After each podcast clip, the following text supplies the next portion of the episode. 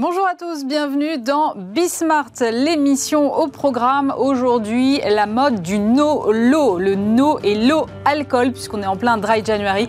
On sera avec une entrepreneur qui vient juste de se lancer sur ce marché.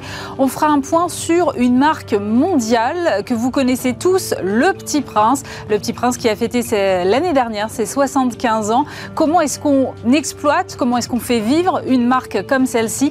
On sera avec euh, le brand manager de cette marque marque qui est l'un des héritiers euh, d'Antoine de Saint-Exupéry. On parlera également euh, paiement sur mobile avec le patron euh, de Life et puis on terminera par un panorama sur ce qui anime les Français. C'est Bismart l'émission, c'est parti.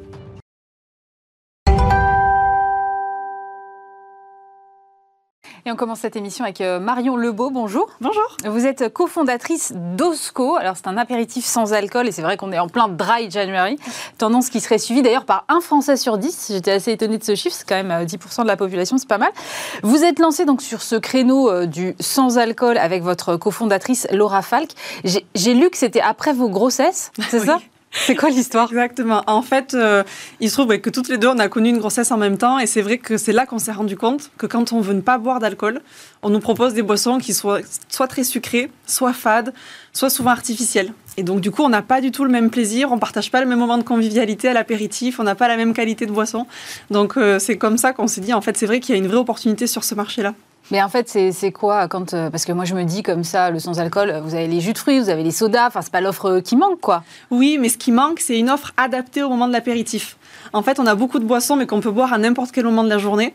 Et quand on arrive vraiment au moment de l'apéritif, on n'a pas envie de boire un jus d'orange, on n'a pas envie de boire forcément un soda. Donc en fait, il nous fallait vraiment une boisson qui soit sophistiquée et qu'on travaille avec un vrai rituel de service, qu'on ait une, expérience comme si on buvait un cocktail. Un truc un peu plus adulte, quoi. un peu plus adulte, oui, exactement. Mm. Et alors une fois qu'on a l'idée, euh, comment on, fait? Parce qu'effectivement, vous êtes venu là avec votre produit, mais c'est effectivement euh, dans tous les codes euh, d'un apéritif qui serait alcoolisé, en tout cas niveau packaging.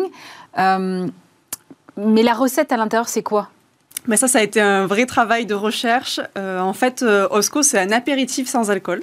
Mm. Un apéritif, traditionnellement, c'est un assemblage de vin avec des plantes aromatiques. Et ça a une finale amère.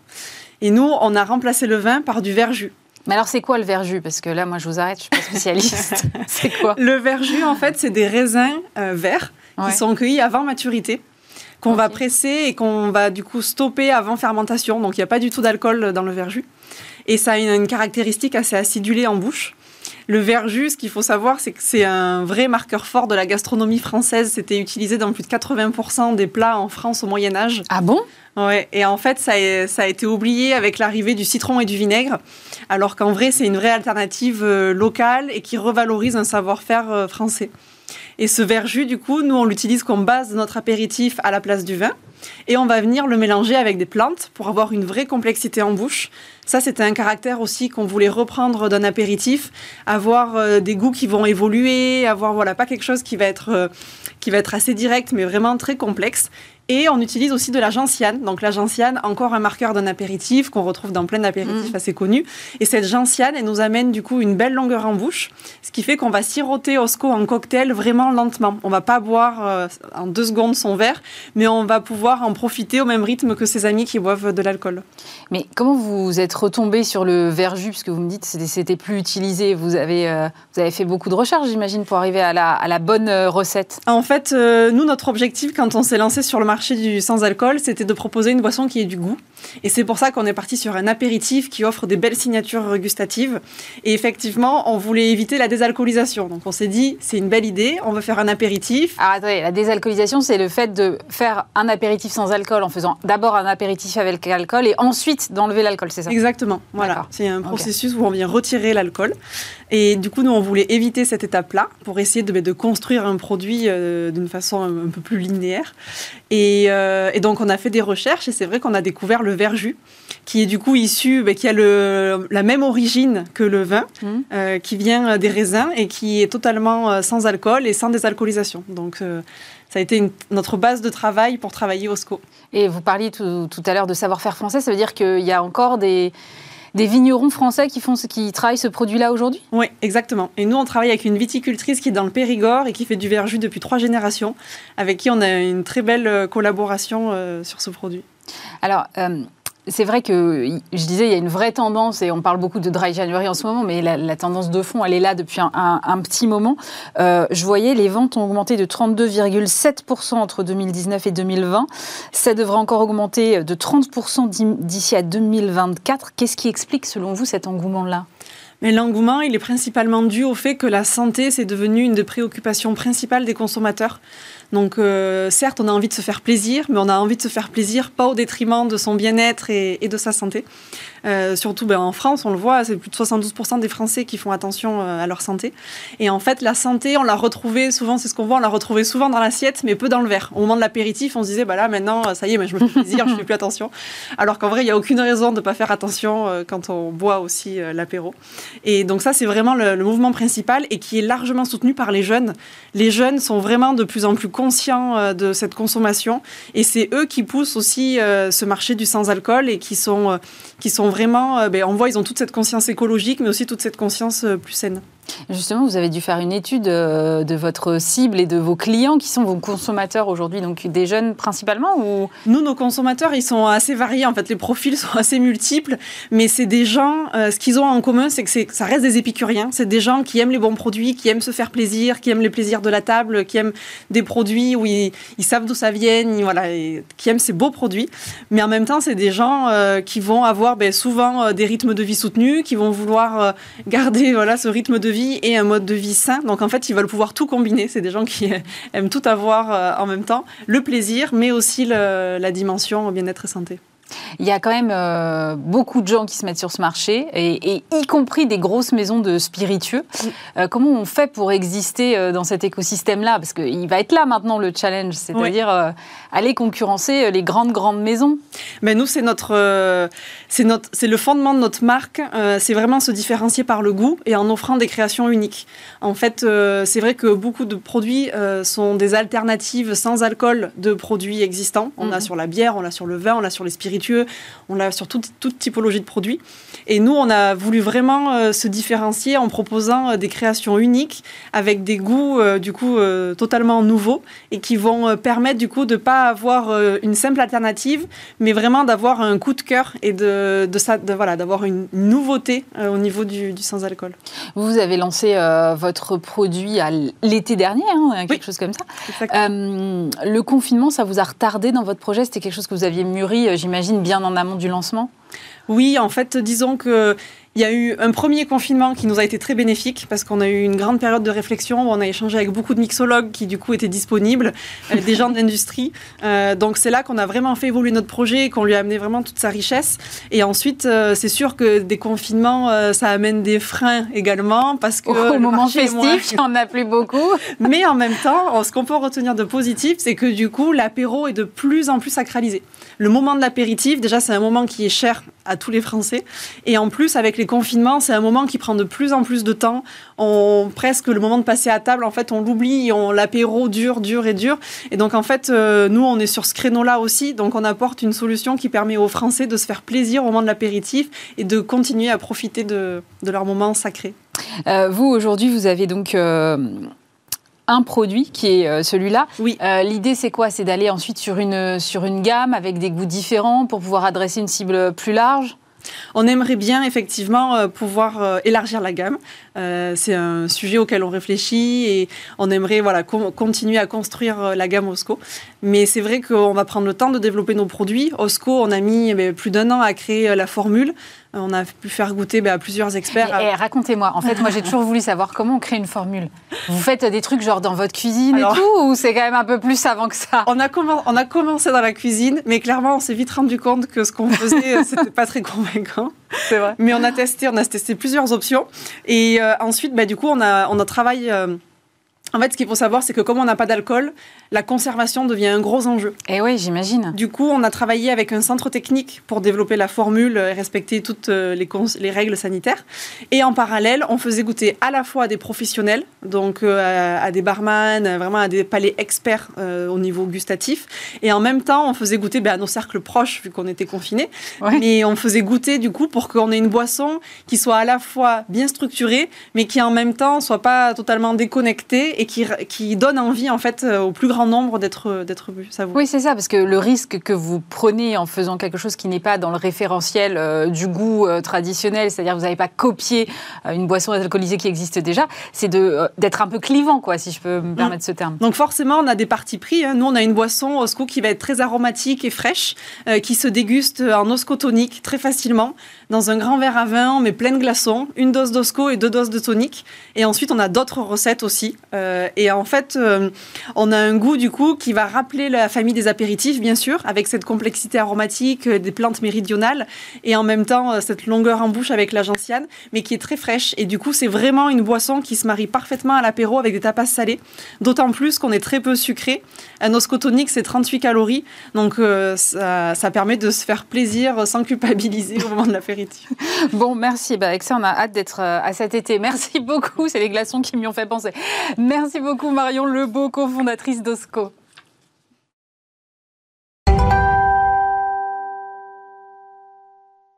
Et on va rêver un peu maintenant avec Thomas Rivière. Bonjour. Bonjour. Vous êtes ayant droit de la succession euh, d'Antoine de Saint-Exupéry et vous êtes brand manager du Petit Prince. 75 ans l'année dernière, l'apparition en France euh, du Petit Prince.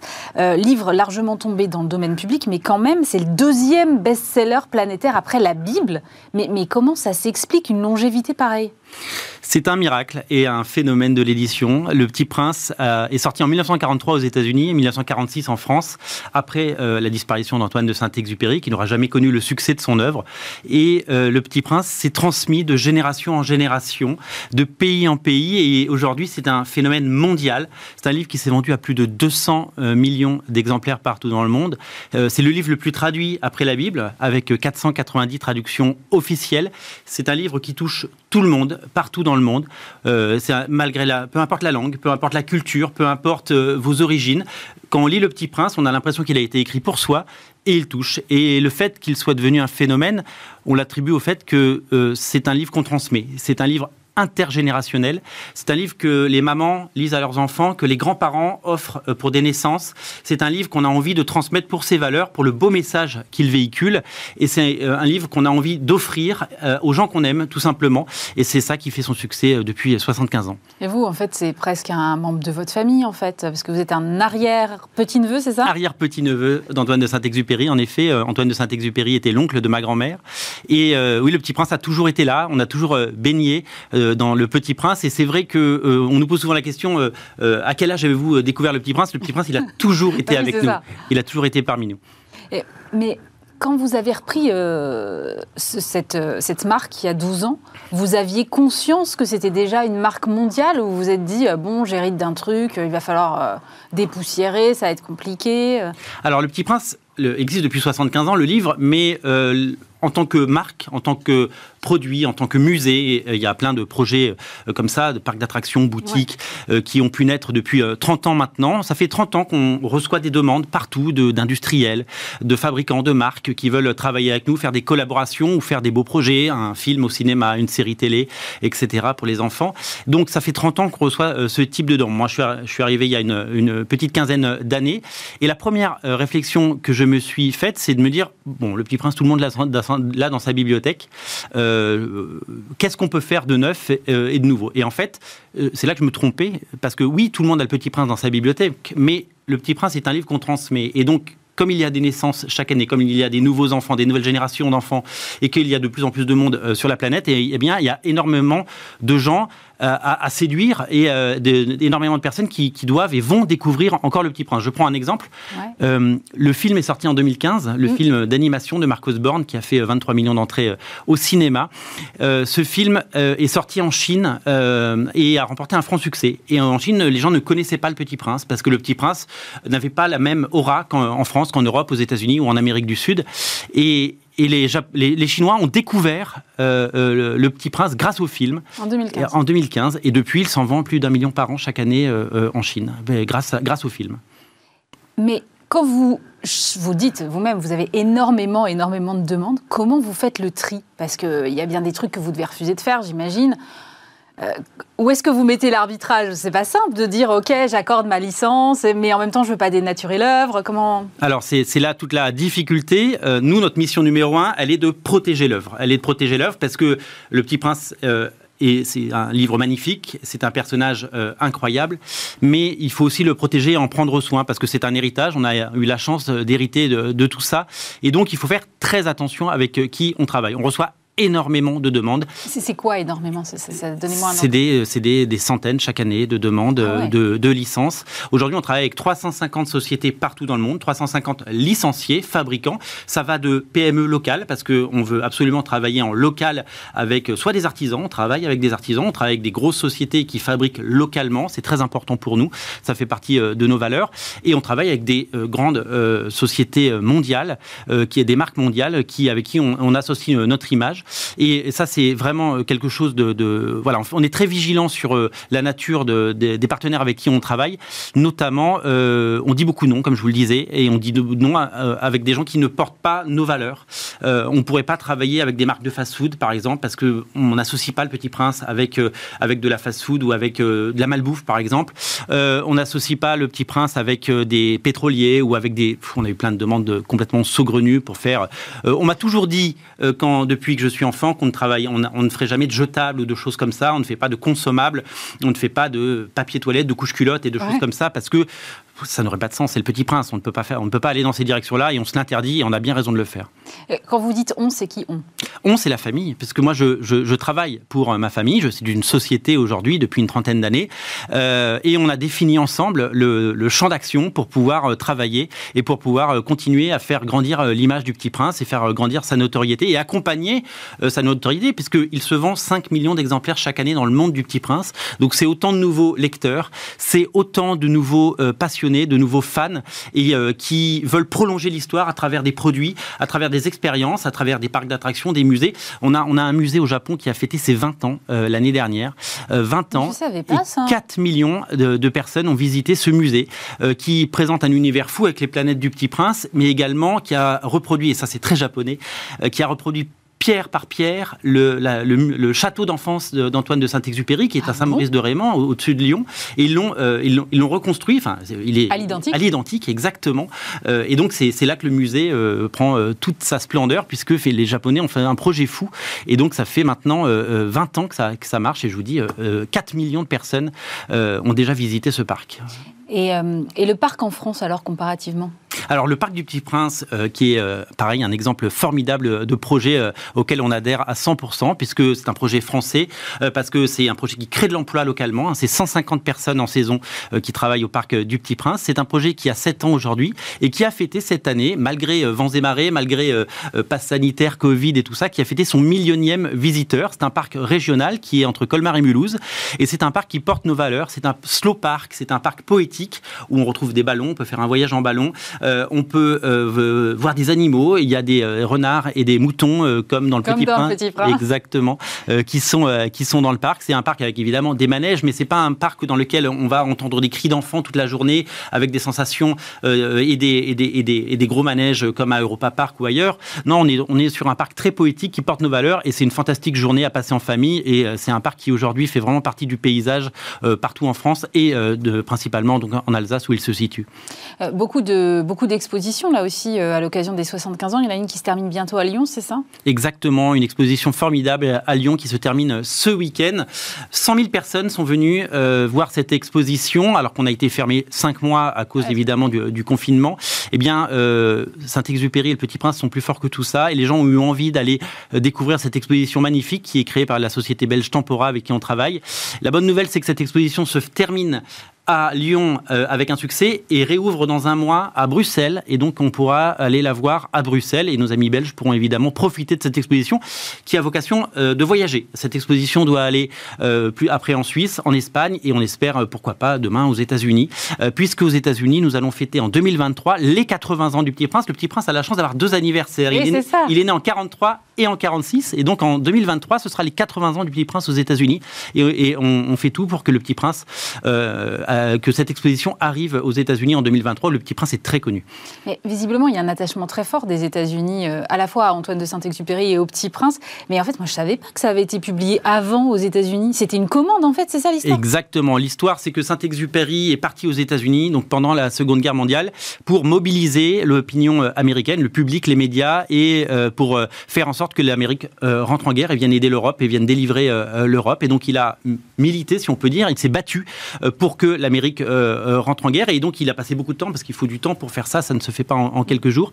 Et euh, il était déjà très connu parce qu'il avait déjà publié bah, ses précédents romans. Son éditeur américain lui a dit ben, Tu devrais écrire un livre, et un livre pour enfants, un livre de Noël. Et comme Saint-Exupéry n'avait pas du tout envie d'écrire un conte de Noël, il a écrit Le Petit Prince, qui est un peu la synthèse de toute sa vie, avec ses voyages, avec ses rencontres, avec ses expériences, un conte philosophique absolument incroyable. Et donc, quand Saint-Exupéry a sorti ce livre, il est sorti en, en 43 aux États-Unis. Il est reparti euh, combattre en Europe. Et euh, donc, le livre est sorti aux États-Unis et il n'est sorti que euh, trois ans plus tard en France et donc chez Gallimard en 1946. ça a été un succès immédiat ou ça a été quelque chose qui a pris un peu de temps?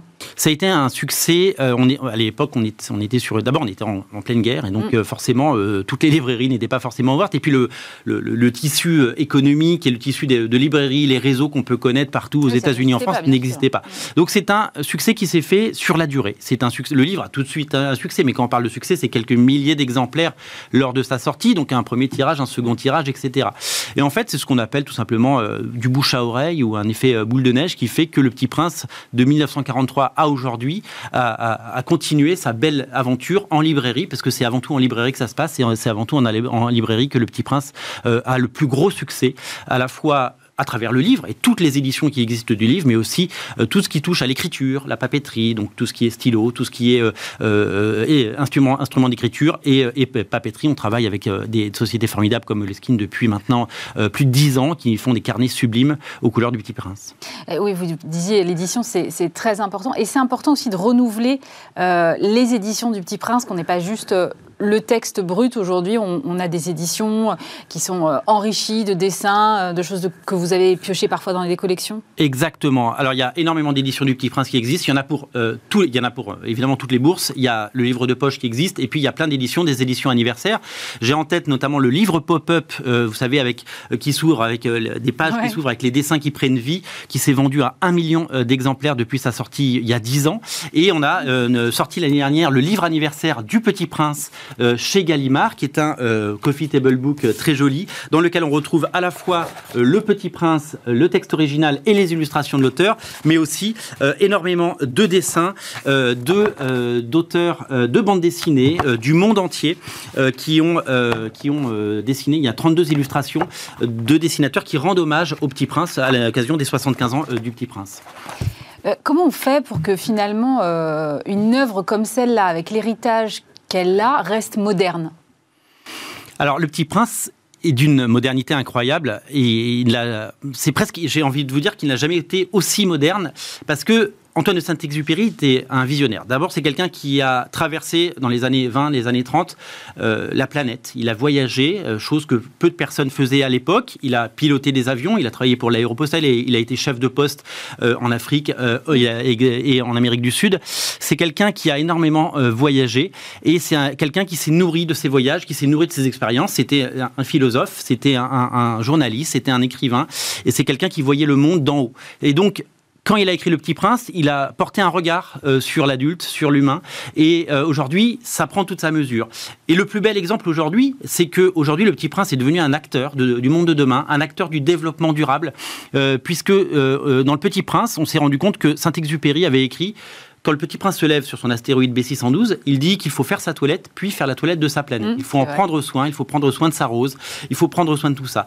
Et quand on pense que Saint-Exupéry a écrit ça en 1942, c'était un visionnaire parce qu'il parlait déjà de prendre soin de sa planète. Et aujourd'hui, ça prend un écho tout particulier. C'est pour ça que vous parliez d'exposition tout à l'heure. On a lancé l'année dernière une exposition avec la maison d'Hérol au château de la Bourdésière, dans lequel euh, on parle d'écologie positive pour que l'écologie ne soit pas quelque chose de punitif ou de politique. Non, on veut parler d'écologie positive, de gestes euh, simples, de choses jolies. Donc on a fait cette exposition magnifique qui a rencontré un franc succès l'année dernière et un, livre euh, qui s'appelle Dessine-moi ta planète qui est sorti aux éditions Actes Sud également, qui reprend toutes ces valeurs avec euh, des textes euh, de Louis-Albert de Breuil, de Camille Etienne euh, et de plein d'auteurs qui ont décidé d'écrire sur le Petit Prince et de parler de la planète.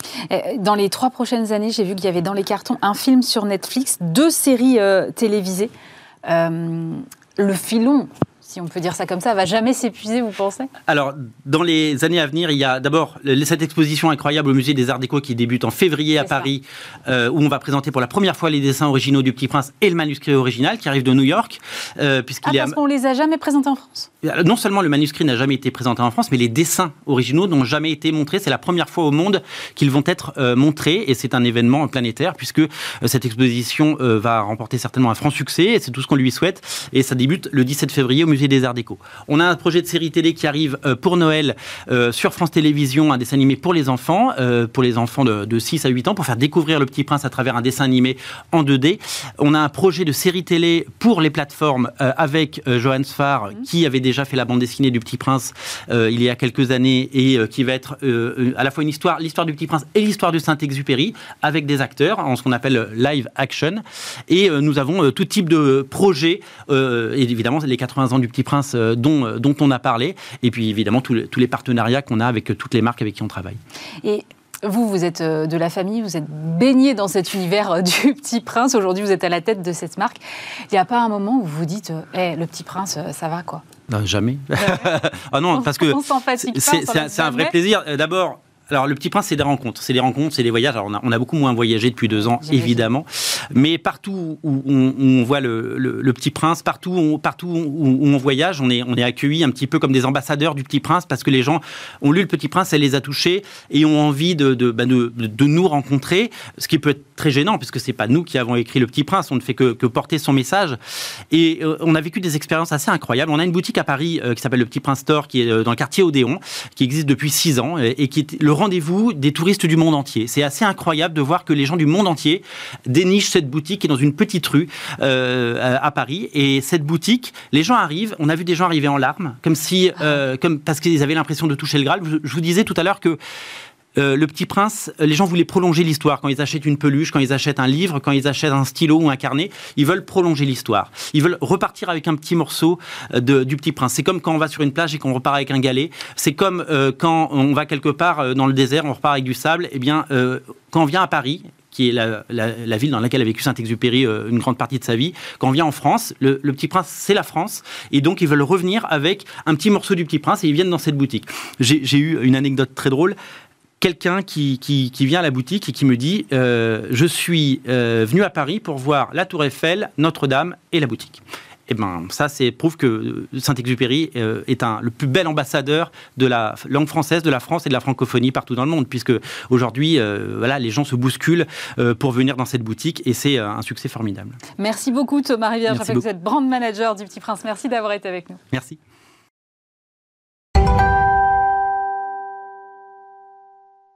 Et je suis maintenant avec Christophe Dolic. Bonjour. Bonjour. Vous êtes CEO de Life, c'est une fintech française. Vous dites sur votre site internet leader du paiement mobile augmenté. Concrètement, c'est quoi le paiement mobile augmenté? Ben, L'idée, c'est de regrouper dans, dans, une application en fait tout ce qui va simplifier le parcours euh, de paiement ou d'achat et, ne pas être juste euh, une opération de paiement, mais qu'on va prendre tout ce qui concourt au paiement, c'est-à-dire la fidélité quand on est dans un magasin, euh, l'acte d'achat, le choix du, produit en amont, la dématérialisation des tickets caisses, tout ça fait que finalement, on, simplifie quelque chose qui est aujourd'hui segmenté en plein de petites euh, variantes sur différents éléments. Mais c'est quoi la technologie derrière? Parce qu'on parle beaucoup de des paiements NFC. Mais là, là ce n'est pas tout à fait la même technologie, si j'ai bien compris. Non, en fait, le, NFC, c'est une technologie qui permet d'interagir avec un équipement euh, pour, pour faire son paiement par carte. Nous, on utilise toujours une carte comme moyen de paiement sous-jacent qui va être à la fin la, chose qui va permettre de faire le paiement. Par contre, on a, on a développé une, nouvelle technologie qui nous permet d'interagir de manière différente et, et justement d'être en capacité à traiter tous les, tous les services que, que, je vous ai décrits, mais aussi de pouvoir avoir ce monde physique et ce monde online qui se rejoignent pour que cette, technologie, cette transaction soit le plus enrichie et le plus augmentée possible par rapport à une transaction qui va être juste de paiement ou juste de lecture de, de, de, carte de fidélité ou, ce type de service. Quoi. Et donc vous regroupez tout ça comment alors? Comment on regroupe tout ça? Ouais. Bah, très, simplement, c'est-à-dire que en tant qu'utilisateur, ce que je vais faire, je vais euh, télécharger une application euh, dans cette application, je vais enregistrer un certain nombre d'éléments, dont ma carte de fidélité, ma carte de paiement, des coupons si j'en ai.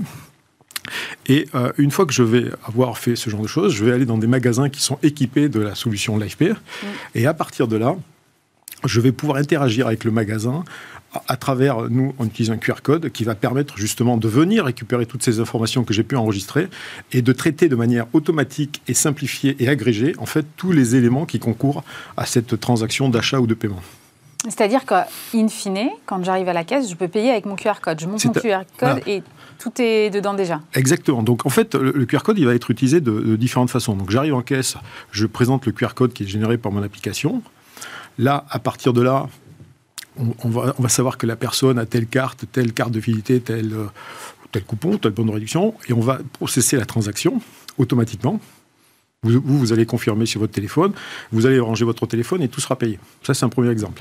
Deuxième exemple, pourquoi on parle de, paiement augmenté C'est-à-dire, je suis au restaurant, je suis pressé, et finalement, euh, le restaurant est équipé de notre solution, et soit il y a un QR code qui va être sur la table, qui va identifier la table, soit il va être sur l'addition. Je vais scanner ce QR code, je vais recevoir l'addition dans mon téléphone, je vais pouvoir la payer en entier ou la partager avec mes amis.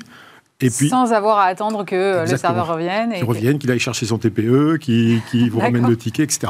Donc en fait, c'est pour ça qu'on parle de, paiement augmenté, parce qu'on va apporter tout, tout, ce qui va concourir à la simplification, à l'enrichissement de ce parcours et de cette expérience d'achat. Et pourquoi vous avez choisi le QR code? Parce que là, en ce moment, effectivement, depuis euh, allez, 18 mois, on sent bien qu'il y a une remontée du QR code.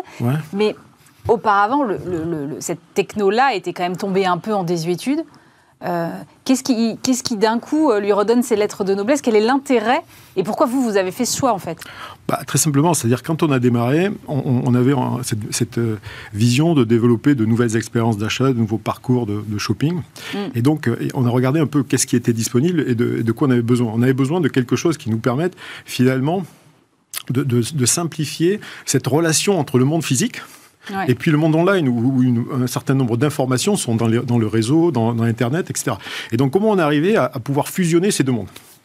Et donc, euh, le QR code présente un certain nombre d'avantages. Donc, la première, c'est qu'il est rapide à être lu. C'est-à-dire, quand je veux réagir, euh, je vais pouvoir le présenter, ça va être lu de manière instantanée. Deuxième, c'est qu'il est universel. Donc, il n'y a pas besoin d'avoir de variété. Le troisième, c'est qu'il peut contenir un certain nombre de, contenus et d'informations, donc qui vont me permettre justement d'avoir un enrichissement pour aller chercher ce contenu, euh, par, exemple mon addition au, restaurant. L'autre point, c'est qu'il est très peu coûteux en termes de mise en œuvre. Et donc tout ça fait qu'il était, il était pertinent d'utiliser QR code. Et d'ailleurs, si, je peux vous, vous donner un peu l'historique de, ce produit, c'est-à-dire que c'est un produit qui est né, le QR code, au Japon, au Japon dans les usines Toyota. Pourquoi? Parce qu'en fait, le barcode ne suffisait pas, ou le code barre, ne suffisait pas pour euh, avoir une lecture rapide quand les pièces circulaient sur les chaînes de montage et, ne, et possédait pas assez de, place ou de, mémoire pour euh, récupérer un contenu spécifique à cette pièce. Donc c'est pour ça qu'ils ont inventé le, QR code, pour avoir plus de simplicité, plus de contenu. Et donc ce, QR code a évolué. Donc il a été utilisé en fait dans deux domaines dans les années, au début des années 2000. Un, c'était dans tout ce qui était ticketing, donc pour avoir mmh. votre euh, passe de concert, de, boarding pass, euh, ce genre de choses. Et puis il a été aussi utilisé euh, pour fournir des services marketing, c'est-à-dire J'étais dans un musée, je pouvais scanner le QR code et puis j'avais accès à, l'œuvre que j'étais en train de regarder. J'étais devant une boutique et je pouvais avoir l'offre qui, était là. Donc en fait, un accès à un contenu assez, assez important. Et donc, euh, on, voyait bien l'intérêt de choses. Et puis, il, a un peu stagné, comme vous dites, il ne s'est pas développé, parce qu'il y avait deux, deux, limites. La première, c'est que pour qu'il se développe, il fallait un lecteur universel. Voilà. Et donc, donc ça, ça a été résolu dans les années 2017 où euh, Apple et puis les autres fabricants finalement ont intégré de manière native dans la caméra la lecture de ce QR code. Donc tous les smartphones ont pu lire le QR code. Donc vous aviez des millions et des milliards de, de, lecteurs de QR code. Et puis, si on prend le cas français, euh, il y avait après un problème de, de d'adoption. Et avec le Covid, bah, tout le monde a lu ou, a, présenté son QR code avec euh, soit pour dans un restaurant, soit pour présenter son, son passe sanitaire. Donc en fait, on a complètement débloqué cette situation avec à la fois des aspects techniques et, la capacité de tous les smartphones à lire les QR codes, et puis après l'usage qui s'est développé, et puis c'est devenu un commun. Quoi. Et donc, on a découvert en fait les, bénéfices et la, beauté de ce, de ce produit qui permet de mettre en place des infrastructures qui relient le monde physique et le monde online de manière très très simple, très rapide et très peu coûteuse. Vous, aujourd'hui, euh, votre technologie, vous l'utilisez sur trois blocs, paiement en caisse, paiement sans passer en caisse et euh, paiement entre amis c'est ça? Les trois leviers. Euh, sur le paiement Scan and Go, là, sans passer en caisse, ça suppose, j'imagine, un équipement spécifique. Et comment ça fonctionne? Ben c'est, assez, assez, simple. Bon, vous avez votre application Live que vous avez renseignée, vous l'ouvrez et vous commencez à scanner les produits dans le magasin comme vous pouvez le faire avec une, douchette classique. Donc vous avez votre panier qui se constitue petit à petit. Et une fois que j'ai fini. Mais je scanne quoi? Je, scanne, les, codes barres là Là, je signe les codes, je, scanne les codes barres parce que les produits sont encore au code barre, pardon. Et, euh, donc je scanne mes différents produits. Et une fois que j'ai fini mes courses, donc, ce que je peux faire aussi, c'est que je peux vérifier, par exemple, euh, les, aspects nutritionnels. Parce que je vois un produit, je peux accéder à, la fiche nutritionnelle du produit. Et donc, une fois que j'ai ou, ou, les spécificités du produit, par exemple, euh, chez, chez, Brico Dépôt, vous pouvez voir si les fonctionnalités correspondent à ce que, à ce que vous voulez vraiment acheter. Et une fois que vous avez fini votre panier, vous payez. Donc, en fait, vous allez utiliser les fonctionnalités de paiement qui sont, qui sont en place. Et puis, automatiquement, vous allez avoir votre ticket qui va arriver dans l'application. Et puis, vous pourrez sortir sans passer en caisse. Juste en présentant, en fonction de l'organisation des différents magasins, soit au vigile, soit à des, à des, espaces dédiés, votre ticket et sortir sans, sans, sans passer en caisse. Et, ça, c'est dispo dans, combien de magasins? Donc aujourd'hui, on l'a déployé par exemple chez, chez Brico Dépôt. Hum. On, l'a déployé à la grande épicerie, si vous voulez. Euh, on est en, train, on est en test dans différents euh, supermarchés et proxy euh, Carrefour. Et donc, on est en train de tester ça et de mettre et d'avoir des déploiements dans différentes enseignes sur l'année 2022. Sur le paiement entre amis, pour le coup, c'est un. Non, le paiement entre amis, il n'y a pas de, il a pas de QR code utilisé particulièrement là-dedans. C'est juste de la, de le numéro de téléphone. Bah, c'est du, c'est ce numéro de téléphone que vous utilisez pour envoyer de l'argent. Par contre, ce qu'on a fait, c'est que on a développé un, service complémentaire au paiement entre amis qui s'appelle le pourboire. Et là, on utilise un QR code. Donc, comment ça se passe? C'est-à-dire, je suis euh, serveur, je veux pouvoir recevoir des paiements euh, digitalisés par euh, des, pourboires digitalisés par QR code. Donc, je vais générer un QR code à l'intérieur de l'application et à partir de là, je vais la poser alors, sur un chevalet, sur, n'importe quoi. Et moi, client, j'aurai juste à scanner ce QR code à indiquer le montant que je veux, je veux donner au serveur et, la somme partira automatiquement chez, le serveur. Et ça, c'est déployé dans beaucoup de restaurants aujourd'hui bon, On est en train de déployer. En fait, c'est plutôt serveur par serveur. Donc, c'est, donc, on vise à la fois les restaurants, les salons de coiffure, en fait, là où il y a du pourboire. Et, là où il n'y a plus de monnaie, puisqu'en fait, un autre élément de la, du Covid, ça a été quand même de, de faire baisser énormément les espèces et, donc d'avoir besoin de solutions digitales pour répondre à ces nouveaux besoins. Oui, justement, je disais, dans les échos, là, euh, ce chiffre de 794 millions de paiements effectués grâce à un téléphone mobile en 2019, on était à 190 millions en 2018, hausse de 318%. vous allez me dire, quand on part de pas grand-chose, c'est facile de faire des grosses progressions, mais quand même, j'imagine qu'avec la crise, tout ça a effectivement encore augmenté. Euh, comment vous l'avez euh, ressenti, vous, chez Life?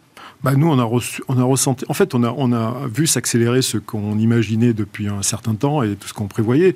C'est-à-dire, finalement, une digitalisation de, toutes ces opérations qui, sont soit euh, parfois contraignantes qu'elles se passent dans le monde réel, soit pas très efficaces. Et donc on voit que maintenant on, a, bien mesuré l'intérêt du digital et du mobile en particulier pour être beaucoup plus pertinent dans les interactions avec ses clients, dans sa façon de vendre ses produits, de, pouvoir personnaliser la relation. Donc une accélération grâce finalement au, Covid hein, sur la partie digitale.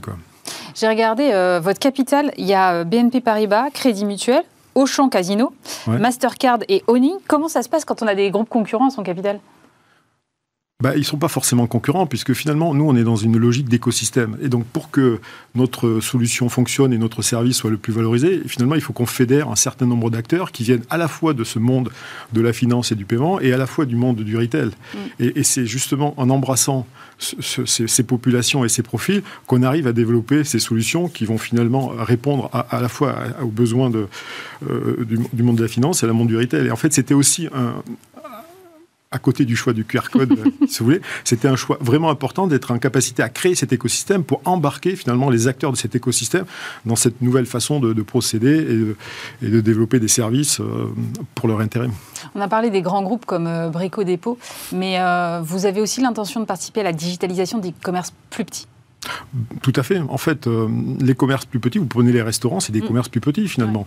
Et, aujourd'hui, Finalement, que ce soit euh, bon, déjà la dématérialisation du menu, c'est quelque chose qui a, qui a, été fait de manière euh, assez, assez générique. Hein. Et, maintenant, euh, la, question en fonction du profil du commerce, bah, le paiement à table, c'est aussi un service qui est en train d'arriver parce que mm-hmm. finalement, c'est avec euh, toute la complexité que ça peut avoir, ou des fois le, point dur en termes d'expérience à la fin d'un repas, c'est quelque chose qu'il faut supprimer. Et puis aussi, la commande à table. On peut aussi, euh, une fois qu'on a dématérialisé le menu, qu'on sait euh, faire payer, payer, l'addition à la fin, bah, il faut juste commander. Donc ça s'applique à certains profils de, restaurateurs, pas à tous bien sûr, mais ces gens-là, finalement, ils ont tout intérêt à aller dans cette logique de digitalisation pour bah, gagner du temps, peut-être gérer aussi au mieux leurs problèmes de personnel, parce qu'en ce moment, il y a il y a ce type de problème aussi dans la restauration. Donc aller vers la digitalisation. Euh, on a beaucoup parlé de l'euphorie, entre guillemets, autour des fintechs françaises. Là, ça, on a beaucoup parlé.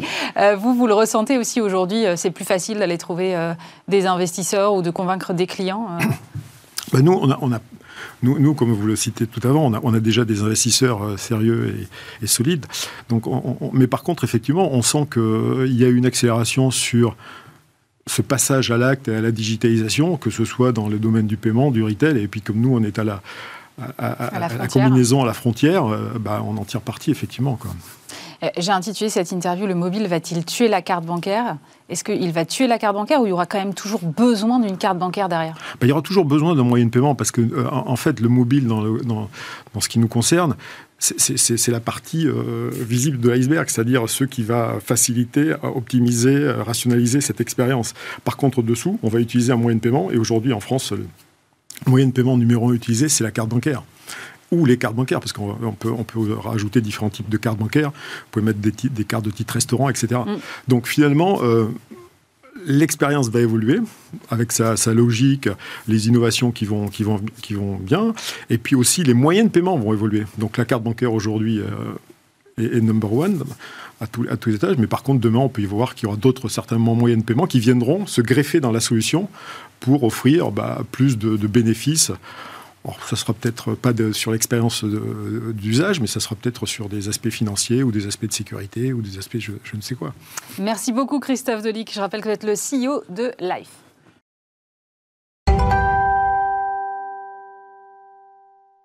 Et on termine avec euh, cette question. Qu'est-ce qui anime les Français? Cette question, eh bien, c'est Initiative France qui se l'est posée et qui dresse un panorama des cultures françaises. Nous en parlions avec Bertrand Baudichon, c'était il y a quelques semaines. C'est la troisième édition de l'état des cultures en France. C'est, je l'ai résumé comme un panorama de ce qui anime les Français. Est-ce que ça vous va? C'est exactement ça. Nous, quand on en parle à nos clients, c'est un GPS qui nous permet de nous mouvoir dans les cultures en France, ou dans les tendances, ou dans les tribus. Et comme ça change tout le temps, et le fait qu'on le fasse tous les ans nous montre à quel point ça change tout le temps, c'est un outil extrêmement utile pour mieux faire notre boulot. Mais ça, c'est quelque chose qu'on ne mesure pas que ça change tout le temps. Comment ça, ça évolue tout le temps? En fait, ça évolue tout le temps, c'est absolument incroyable. Le fait de le faire tous les ans, cette étude, nous permet de voir à quelle vitesse les... D'ailleurs, on a même inventé un indicateur qui s'appelle la Cultural Velocity Index, parce qu'il nous fallait mesurer à quelle vitesse une tribu était en train d'évoluer ou une culture était en train d'évoluer. Par exemple, euh, on l'a sorti la première version à la sortie des Gilets jaunes. Hmm. Il y avait deux grandes tendances à l'époque, enfin trois grandes tendances qui étaient en train d'organiser la société française et qui n'étaient pas reliées les unes aux autres. Il y avait d'un côté l'anticonsumérisme, de l'autre le développement durable, et puis la techno, tout ce qui était smart, smart house, smart mobilité, smart, tout ça. Et les trois, euh, les trois tendances étaient relativement reliées. On le sort deux ans après, Le Covid est passé par là. Et, c'est absolument incroyable de voir à quel point ces grosses macro-tendances ont bougé. D'abord, anticonsumérisme et développement durable se sont rejoints complètement. Alors que ce n'était pas le cas il y a deux ans. Alors que c'était complètement disjoint. On rejetait une marque pour d'autres raisons que son, son, empreinte environnementale ou sociale. Alors que maintenant, maintenant que les deux tendances se sont rejointes, les tribus qui étaient autour de ces deux grandes tendances sont, sont devenues évidemment massives. Et c'est bien ce qu'on entend euh, en ce moment et ce qu'on ressent en ce moment en tant que communicant, c'est qu'une marque qui n'a pas de preuve de son engagement, de son utilité sociale. Euh, elle peut vendre tous les meilleurs produits qu'elle veut, elle est rejetée. Et c'est bien ce qu'on vit en ce moment. Et puis il y a une autre tendance qui est apparue, évidemment, directement euh, conséquence du, du, Covid, qui est le travail. On a réinventé en quelques mois notre façon de travailler, réinventer notre habitat pour y travailler aussi. Et, donc, euh, et, cette tendance qui n'existait pas du tout euh, est apparue suite au Covid, mm. je pense de façon durable. et la technologie qui était une tendance qui orientait les gens, tout ce, que, tout ce qui était smart en 2019, en fait, elle a disparu parce qu'elle s'est irriguée dans tous les autres. elle a été absorbée, en fait. Complètement absorbée. En fait, la technologie est devenue une façon de vivre, une façon de travailler, une façon de consommer, une façon de voyager, une façon de consommer de l'entertainment, une façon de consommer l'art. Euh, avec, tout ce avec tout ce qu'on a vécu pendant ce confinement-là. Et je pense que, euh, et peut-être, euh, j'espère qu'il n'y en aura pas d'autres, mais, mais en tout cas de façon durable, a profondément bouleversé la vie des gens. Mais alors, j'ai dit c'est un pavé, j'ai pas regardé le nombre de pages, mais il y en a à peu près 200. Mm. C'est quoi la méthode? Comment vous faites pour aboutir à ça? C'est-à-dire, d'où vous viennent ces indicateurs, ces signaux faibles, en fait, que vous essayez de remonter? On, ça, part du. Alors, on fait ça avec euh, notre partenaire in crime depuis depuis trois ans, qui est Synomia, qui est euh, la plus belle boîte euh, d'intelligence artificielle appliquée à l'analyse sémantique. et donc, on commence par, à partir des requêtes qui sont tapées sur Google mhm. ou sur d'autres, ça peut être d'autres réseaux sociaux. là, on est en train de réfléchir sur de la crypto. On va chercher euh, une autre, une autre mer dans laquelle mettre notre, notre filet parce que mm. c'est pas les mêmes réseaux sociaux. C'est du Reddit, du, euh, c'est vraiment d'autres réseaux sociaux, mais là c'est du Google. Euh, et on regarde tous les mots qui parlent de nouveautés, de nouvelles tendances, etc. Et on, donc on en a, on en a un, screen assez clair. Et on regarde à quel point euh, les mots qui sont tapés euh, autour des technologies, autour de l'innovation, autour des nouvelles tendances, etc., sont tapés par les gens et ensuite repris par les grands émetteurs de contenu, les grands médias, euh, les petits médias spécialisés dans l'innovation, etc. Et on matche ça. À partir du moment où il y a match, on a un univers de mots, de requêtes, et de contenu qui nous permet ensuite de projeter cette carte de mots sur le grand web pour voir où est-ce que tout le monde parle de ces sujets-là et pour essayer de commencer à organiser ça. Et puis après, donc on a, on part d'un quanti qui nous permet de rédiger euh, cette carte. Euh, Elle est incroyable cette carte. Cette carte-là, voilà, et qui nous permet d'orienter. et, donc chaque boule de cette carte donne le nombre de requêtes euh, qui sont tapés autour de chaque euh, univers. Et puis là intervient euh, l'intelligence de Françoise Fassin, qui est notre directrice du, planning stratégique, pour essayer de trouver comment ces grands champs sémantiques sont reliés les uns aux autres et en tirer des macro-tendances. Et puis ensuite, une fois qu'on a ça, on regarde à quel point une requête dans le temps a évolué pour, pour mesurer à quel point euh, quelque chose est en train, une, une tendance ou, une culture est en train d'accélérer dans la population française, de décélérer ou d'être stable. Et du coup, on a, c'est ce que je vous disais tout à l'heure, on a, on a imaginé ce, cet indice du Cultural Velocity Index pour voir à quel point quelque chose qui est potentiellement un signal faible est en train d'accélérer terriblement. Sur les cryptos ou les NFT en ce moment, on est à des, à des records de, de Cultural Velocity Index. Euh, et pour voir à quel point quelque chose, même s'il est petit, a vocation à devenir massif et mainstream demain. Et c'est bien ce qu'on a vécu entre 2019 fin des Gilets jaunes et, et cette, cette édition fin du Covid, c'est que des petites tribus de 2019 sont maintenant devenues complètement massives. Et alors, vous avez euh, découpé ça en 13 cultures générales. Ouais. alors, moi, j'en ai retenu quelques-unes. Il y a les générations walk, les néo-jardiniers, les nouveaux nomades, les vacanciers tranquilles, les skinfluenceurs. Qu'est-ce qui les caractérise et, et surtout, quels sont les courants qui les sous-tendent? Bah, En fait, il y a quatre grands courants qui sous-tendent toutes ces, tous ces personnages. Euh, le, premier courant, c'est ce, qu'on a appelé les dans ma bulle, euh, avec, euh, avec les gens qui ont besoin d'appliquer des filtres dans leur relation à l'extérieur, dans leur relation à leur consommation, dans leur relation au travail. Et, c'est des gens, donc chez eux, il y a, des, filtres avec les, grandes, institutions parce qu'on a de moins en moins confiance dans les institutions, dans la police, dans l'État, dans le gouvernement. Et donc, euh, c'est des gens qui se, qui s'isolent sur eux-mêmes et qui utilisent tout ce qu'ils peuvent, y compris la technologie, pour s'organiser eux-mêmes, leur, euh, leur monde de règles leur réseau, euh, leur réseau en qui ils vont croire et en qui ils font confiance, euh, pour s'organiser eux-mêmes leur propre mini-démocratie. Ça commence à moi tout seul, et puis ça, ça, passe à mon réseau de cercle d'amis, etc. Donc là, il y a les nouveaux justifiés, euh, il y a les générations woke, il y a les roues libres, ceux qui sont ceux qui inventent leur nouvelle forme de mobilité. Donc ça, c'est le la première macro-tendance. Et c'est ça qu'ils ont en commun. C'est de vouloir créer des nouvelles règles et une nouvelle façon de personne ne va m'imposer ma vie, je la décide et je décide de tout et je m'applique des filtres entre euh, ce qu'on m'a dit être bien ou ce que les marques me racontent et moi ce que j'ai envie de, moi ce à quoi j'ai envie de croire et, euh, et, qui devient en fait un totem qui me permet moi et mes copains et mon réseau social de, de me retrouver dans quelque chose en quel je crois et qui n'est pas que mon voisin croit. Ça, c'est la première tendance. Ensuite, il y a euh, euh, le terme, euh, le, terme peut poser problème, mais il y a ce qu'on a appelé l'ère de la néostalgie. Donc là, c'est les gens qui réinventent leur relation au travail, réinventent leur maison, qui ont besoin de retrouver le, do-it-yourself, de retrouver de, de, de retrouver des valeurs d'antan, de se déconnecter beaucoup pour revenir sur des sujets traditionnels presque quasiment artisanaux, là aussi à un niveau hyper local donc près de chez eux. Euh, et euh, donc on a les bricoleurs de vie, on a les, les rétro gamers. Les gens ah qui, oui, qui jouent aux anciens jeux. Qui jouent aux, vieux vieilles Nintendo 64 que j'avais quand j'avais 13 ans et qui, euh, pour, qui jouent à des jeux comme Super Mario et, et, qui ont ce besoin de revenir dans leur choix de consommation et dans leur choix de, dans leur totem à des choses anciennes et c'est ce qu'on appelle euh, la néostalgie. Ensuite, il y a l'escape game. Donc là, c'est le besoin absolu de déconnecter, de déconnecter de tout, et, de la technologie, évidemment. Évidemment, cette tendance-là, elle a littéralement explosé pendant le Covid, mais on réinvente des nouvelles façons de se réunir, des nouvelles façons de...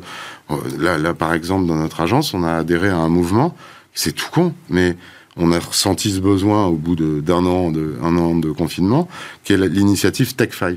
Juste, c'est tout bête, hein. Mais on a inventé une règle où on démarre nos réunions 5 minutes en retard. Juste 5 minutes de plus. Donc on démarre jamais à pile, on démarre 5 minutes après. Bah mine de rien, c'était une demande des gens d'avoir... Ça change quoi, pardon Mais c'est juste parce que comme ça, on a le temps de papoter? De papoter, de prendre un café quand ils sont chez eux, d'accueillir le livreur Amazon, de, juste manger euh, et de se déconnecter 5 minutes plutôt que d'enchaîner les réunions euh, qui finissent toujours à l'heure. Mais si on démarre pas cinq minutes en retard, eh ben on enchaîne. Et on passe 8 heures d'affilée à enchaîner des, des réunions. C'est ce besoin absolu de déconnexion. Euh, qu'on voit très bien dans le besoin dans le besoin des gens de à un moment prendre du recul avec ce que la technologie a, apporté de, de bien certes et de plus productif mais en même temps qui, est devenu euh, un, une, une intrusion totale dans ma vie euh, qui fait que, bah, par exemple, euh, j'ai besoin, quand je suis chez moi et que j'ai télétravaillé toute la journée, de mettre l'ordinateur ailleurs que, dans le, que trônant dans le salon, parce que sinon, je vais tout le temps en train de regarder. En, train de regarder et penser à mon boulot. Donc là, il y a les méditatifs connectés, il y a aussi ceux qui utilisent la, technologie pour, euh, pour avoir des, des, des, des, petites applications, pour avoir accès à des petites applications de, de, de, musique, euh, de méditation, mm. euh, qui vont leur permettre de déconnecter. Alors là, bizarrement, ils utilisent la technologie, mais pour se déconnecter. C'est un peu contre-intuitif. C'est complètement contre-intuitif, mais ça, ce mouvement-là explose complètement, littéralement. Et puis le dernier mouvement, c'est les nouveaux cultes. C'est euh, ça rejoint un peu les dans ma bulle. C'est ceux qui se sont créés des nouveaux totems. Ceux qui, alors c'est beaucoup lié à l'entertainment ou à l'art, par exemple. Et ceux-là, ils imaginent, euh, euh, il y a des nouvelles icônes qui apparaissent. Ça peut être les e-athlètes, ça peut être les, influenceurs dans le monde de la cosmétique, ça peut être les, grands gamers. comment on peut imaginer qu'un gamers en train de jouer sur League of Legends ou FIFA réunissent autant qu'une émission comme Colanta en même temps sur Twitch et, je, vais le regarder jouer. Et ces nouvelles. Moi, c'est un truc que j'ai toujours pas compris. Mais... Bah, moi, aussi, j'ai un, peu un peu du mal, mais ça marche, ça marche aussi, aussi fort que Colanta. Et c'est ça. Et vous dites, j'ai pas compris moi non plus. Euh, est-ce que c'est pas une question de génération? Est-ce qu'il y a euh, certaines de vos sous-cultures qui sont spécifiques à certaines générations? Est-ce qu'il y en a qui sont plus féminines que d'autres? Et est-ce qu'on peut euh, appartenir, j'imagine que oui, à plusieurs sous-cultures en même temps. Absolument. On peut être, moi-même, je me retrouve dans 4 ou 5 de ces 15 personnes-là. Euh, mais euh, oui, et c'est justement pour ça qu'une fois qu'on a identifié ces, sous-cultures, dans cette étude, et c'est pour ça qu'il y en a 13, parce que Dieu sait si la société française elle, est, riche, et ben on en fait un persona. Donc on, décrit non seulement qui elle est, où est-ce qu'elle habite, quels sont ses goûts, ses couleurs, quelle est sa consommation média, parce que là, je relis avec mon métier sur savoir comment je vais les toucher, ces gens-là. Bien sûr. Donc, il faut, donc on analyse leur consommation média, euh, quelle data je vais pouvoir utiliser pour aller les retrouver sur quel site ou sur quelle plateforme, euh, qu'est-ce qu'elle qu'est-ce qu'elle consomme comme média, à quel moment elle le consomme. Donc après, on fait la carte d'identité de ces personnes-là. Donc oui, il y, a des, il y a des jeunes, il y a des vieux, il y a des femmes, il y a, des, il y a, il y a, tout. Euh, et c'est bien le sens de, c'est bien pour ça qu'on fait ça, nous, en tant qu'agence média, c'est que nous, le ciblage sociodémographique et la ménagère de moins de 50, ça veut juste rien dire. Parce qu'il n'y a, y a, rien de plus différent qu'une ménagère de moins de 50 qu'une autre, en fonction, dès lors qu'on regarde ses points de passion, ses centres d'intérêt et, les, et les cultures auxquelles elle adhère. Il y a plus de cultures et de sous-cultures aujourd'hui qu'hier? Ouais, beaucoup plus. Et comment elles font les marques alors? Parce que elles, elles ont, j'imagine, dans leur grande majorité, envie de toucher tout le monde. Mais s'il faut s'adresser à chacune de ces sous-cultures différemment, ça devient extrêmement complexe. C'est super complexe, c'est pour ça qu'on sort ça. Et c'est pour ça qu'on appelle ça un GPS. Et c'est pour ça qu'on est les ennemis du ciblage sociodémo. Euh, c'est pour ça qu'on fait cette étude, c'est pour leur fournir et nous fournir des moyens de se mouvoir au sein des cultures. Donc d'abord en ayant des moyens de les identifier, d'identifier à quel point elles vont devenir massives demain, et on a intérêt à s'en occuper dès maintenant qu'on va regarder comment toucher ces cultures-là et avec quels médias pour mieux faire notre métier. Parce que vous savez, aujourd'hui, avec ce que j'ai dit tout à l'heure sur euh, le développement durable et l'anti-consumérisme qui se sont rejoints, mm. le fait de parler le plus fort possible dans le micro fonctionne plus. Aujourd'hui, ce qu'elles ont besoin de faire, c'est gagner la bataille de la pertinence. Et on est pertinent que quand on, s'adresse de façon différenciée et individualisée à chacune des cibles à qui on s'adresse. C'est exactement pour ça qu'on sort cette étude, c'est pour mieux faire notre boulot et les accompagner. Mais Enfin, je, reviens sur cette question de la complexité, mais comment on s'adresse à, je sais pas, euh, un, euh, audiophile, un bookfluenceur, un climactiviste et un bricoleur de vie euh, en même temps? En parlant de, en, en poussant les marques d'abord à les toucher au bon endroit, là où ils consomment euh, du média ou du contenu et en collant à ses habitudes de consommation. Et deuxièmement, en poussant les marques à plus parler de leurs produits, mais à parler des points de passion des gens avec qui elles veulent se connecter. Et en fait, c'est ça qui change tout. Ah. Avant, quand il y avait que la, média, que, le, que la télé, la presse ou la radio, on avait le même message pour tout le monde. Aujourd'hui, avec le digital et avec la capacité qu'on a d'aller toucher de façon extrêmement granulaire chaque personne, ou chaque groupe d'individus, ou chaque culture, on a la possibilité d'adresser un message pertinent et qui va créer de l'engagement entre la marque et la culture en question, ou l'audience en question, en personnalisant les messages et, le, et, la façon dont la marque va s'adresser. Et en fait, c'est ça que ça change. La marque doit arrêter de parler uniquement de son produit, de ce qu'elle a à vendre, mais doit s'immiscer dans les cultures des gens et dans leurs passions et leurs centres d'intérêt. Donc multiplicité des messages, multiplicité aussi des points de contact, parce que comme vous le disiez, tous ne sont pas sur les mêmes euh, médias. Complètement. Donc multiplicité des plans médias. Et en fait, euh, maintenant, euh, il n'est pas rare que sur, sur un plan média, sur une campagne donnée, on ait non pas un plan média, mais jusqu'à 8 ou 9. Parce qu'on va s'adresser à 8 ou 9 centres d'intérêt différents, 8 ou 9 raisons de s'engager pour la marque différents, 8 ou 9 façons, raisons de la rejeter aussi.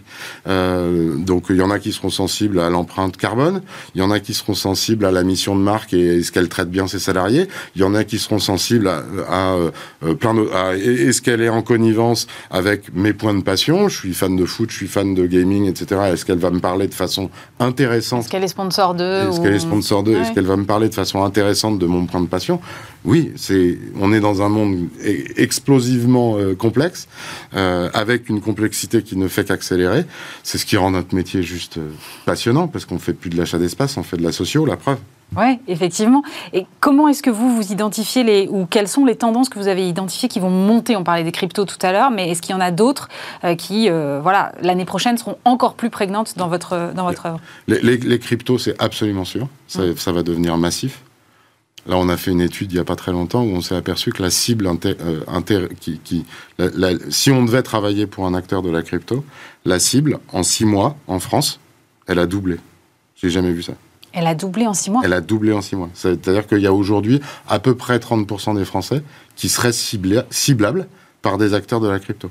Non, en même temps, c'est vrai que quand on part de zéro, c'est assez facile de doubler, mais, en six mois, quand même. Ils, étaient ils, étaient 15% il y a trois mois. Et, c'est en train d'accélérer dans tous les pays d'Europe, c'est en train d'accélérer aux États-Unis. Partout, il y a, la cible représente 40% de la population locale, et donc c'est en train littéralement d'exploser. Donc là, on est au début d'une vague, on est au tout début de la vague, mais ça va, ça va tout révolutionner. et, puis, c'est tellement cohérent avec ce qu'on se dit là, euh, sur les, les gens qui sont euh, ce qu'on appelle les nouveaux justiciers, ceux qui croient plus dans les banques, ceux qui croient plus dans les États, oui, ceux qui croient plus dans le Bitcoin que dans le dollar. Parce que c'est ce qu'ils disent, c'est ce qu'ils pensent, c'est leur totem. Donc le totem crypto devient plus sûr que la signature bancaire ou la signature d'un État. Et, ils sont tellement forts et tellement en train d'accélérer que, euh, effectivement, on est au début d'une vague qui s'appuie sur le rejet de ce qu'on m'a toujours dit être la vérité. Est-ce que euh, toutes vos sous-cultures s'appuient sur un rejet de quelque chose? Non. Il y en a qui sont de l'adhésion pure ou des points de passion pure. Euh, les NFT, euh, c'est euh, le paroxysme du gamer. il, est, tellement, il est tellement digitalisé qu'il y a des, il y, en a qui sont capables d'avoir des, des, avatars qui, qui valent un million d'euros sur leur compte crypto. Et quand vous leur demandez s'ils le vendraient pour acheter un appartement, ils vous disent non, surtout pas, pourquoi faire Donc non, il y a aussi des, non mais c'est intéressant. Il y a aussi des cultures d'adhésion.